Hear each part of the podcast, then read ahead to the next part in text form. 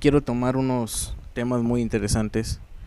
Eh, sé que a muchos les interesa esta clase de temas y yo les voy a contar unas anécdotas mías que me pasaban cuando yo tenía como 5 años.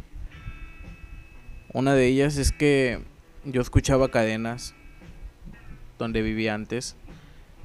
Cadenas a altas horas de la noche cuando nadie, nadie puedan, puede andar arrastrando cadenas nada más porque sí, por querer hacer ruido. Estamos hablando de, de horas como a las 4 o 5 de la mañana, 3. O sea, altas horas de la, de la noche, de la madrugada. Y vaya, o sea, son horas que, que tú dices,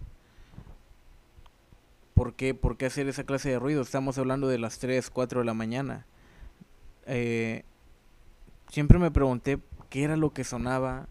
Y, y ya cuando, a medida de que tenía más edad, no me acuerdo quién me comentó, era una señora, y me dijo que, que esas cadenas era porque andaba un alma, un alma vagando en, en, esa, en esa zona. Pero no solamente eran cadenas las que yo escuchaba, realmente eran también canicas, eran canicas y, donde yo vivía, recuerdo que mi mamá me comentó que una señora había matado a su propio hijo ahí. Y ese niño jugaba con muchas canicas. Entonces había un techo de lámina y siempre se escuchaba que pegaban las canicas, pegaban las canicas. Y solamente era cierta fecha y cierta hora. O sea, estaba muy atento a eso. Era algo impresionante escuchar eso porque te daba un susto que vaya, era sorprendente. Se escuchaban pasos donde en el callejón para ir a la calle se escuchaban muchos pasos también. Donde nosotros vivíamos eran eran personas que pues se dormían temprano y prácticamente eran puros niños los que vivíamos ahí, o sea, nadie salía, pero se escuchaban pasos así súper fuertes, como de una bota, de, de un hombre con bota o sea, pasos súper pesados.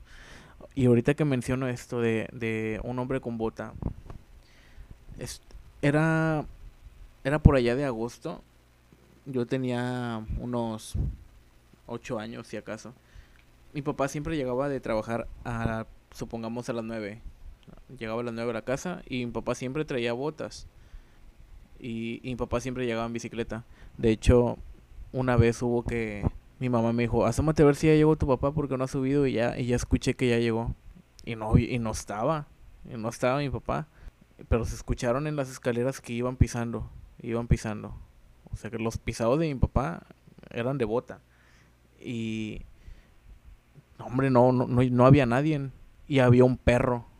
Había un perro grande.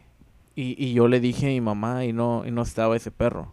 Fue, fue sorprendente porque luego llegó mi papá y le, y le dijimos que, oye, ¿sabes qué? Había un perro y pensábamos que eras tú, pero al final de cuentas no, pues tú apenas vas llegando. Yo recuerdo que le comenté eso a mi abuela, que en paz descanse. Le comenté eso y me dijo que posiblemente pues era pues Satanás que se estaba presentando en forma de perro y nos quería espantar porque, o sea, era un perro enorme. Era una cosa... Ahí donde vivíamos nadie tenía perro. O sea, todas las casillas, todas las casas estaban pegadas y el caso el único perro que era que había era un, una cosita chiquita. O sea, no era tan grande. Fue algo sorprendente ver eso. Uh, ya a partir de los de los nueve años también, ocho años, mi, mi abuela tenía dos husky, perros husky. Mi abuela paterna, que es la que ya falleció, que en paz descanse, mi abuela Julia. ella tenía dos husky. Y, y ellos dos, yo me acuerdo que ladraron bastante. Y yo le dije a mi abuela, oiga abuela, ¿por qué están ladrando? Y ella me dijo, ah, porque acaba de pasar alguien, pero ese alguien no lo podemos ver. O sea, yo en ese entonces no sabía ni qué onda. No, no, no sabía o no conocía sobre estos temas. De hecho, mi abuela me... Yo, yo recuerdo que me dijo que... sentía mucha energía en mí. Y yo desde niño, yo siempre tuve atracción por, por esta clase de temas sobre magia. Eh, me gusta mucho las artes místicas y todo ese rollo. Eh, digamos también que el satanismo, pero no lo practico, simplemente es como de que conocimiento. Pero bueno, retomo otra vez el tema de sobre los perros.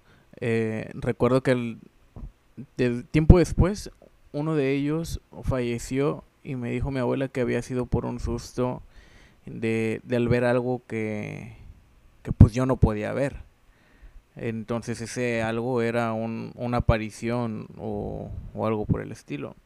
Es que en esa, en esa calle o en esa colonia donde yo vivía había mucha, mucha energía muy, muy pesada.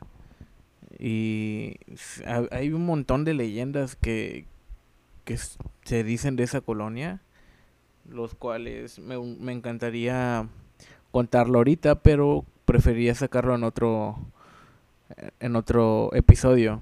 Ahorita voy a agregar un, un plus porque sinceramente se está viniendo las ganas de llover y está tronando y me está bajando el voltaje. Es, el voltaje está de la inestable, entonces la luz me está parpadeando, el, el, el, aire me está bajando y subiendo, entonces no está muy estable. Pero voy a agregar un plus. Cuando yo vivía en la casa de mi abuela Magda, mi, mi abuela Magda es muy religiosa. Yo en ese entonces yo tenía 12 años y leía la Biblia de Anton LaVeyne la Biblia satánica y cuando yo dormía yo veía una luz roja en las escaleras. Era un, un departamento eran casas como de Infonavit por así decirlo y era de dos pisos. Entonces en las escaleras eh, se veía una luz roja como si fueran llamas y yo le decía a mi abuela y recuerdo que mi abuela me decía que que era por todo lo que yo leía y que me estaba cargando de energía muy, muy negativa. Y, y es cierto, yo en ese entonces estaba con una energía muy negativa, muy pesada por muchos problemas que, que, que estaba pasando en mi familia. Y vaya, ahora entiendo muchas cosas. Pero ese era el plus, el plus que les quería comentar eh, me encantaría seguir grabando un poquito más, pero no me quiero arriesgar a que se me vaya la luz y quedarme así varado. Pero yo creo que en otro episodio retomo el tema o ya con unos amigos eh, los invito y nos contamos unas anécdotas porque realmente tengo muchas, muchas que contar.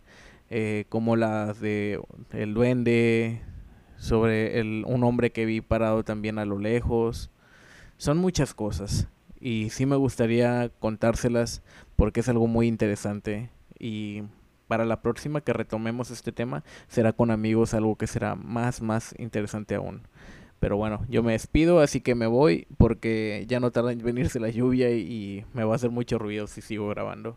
Eh, pues ya saben, eh, tomen sus medidas, si salen a la calle, eh, cubrebocas, lávense las manos, eh, llévense un gel antibacterial, eh, de esos de bolsillo y pues mucho cuidado porque si queremos salir a la calle hay que prevenir todo esto. Hay que prevenir más la propagación del, del COVID-19.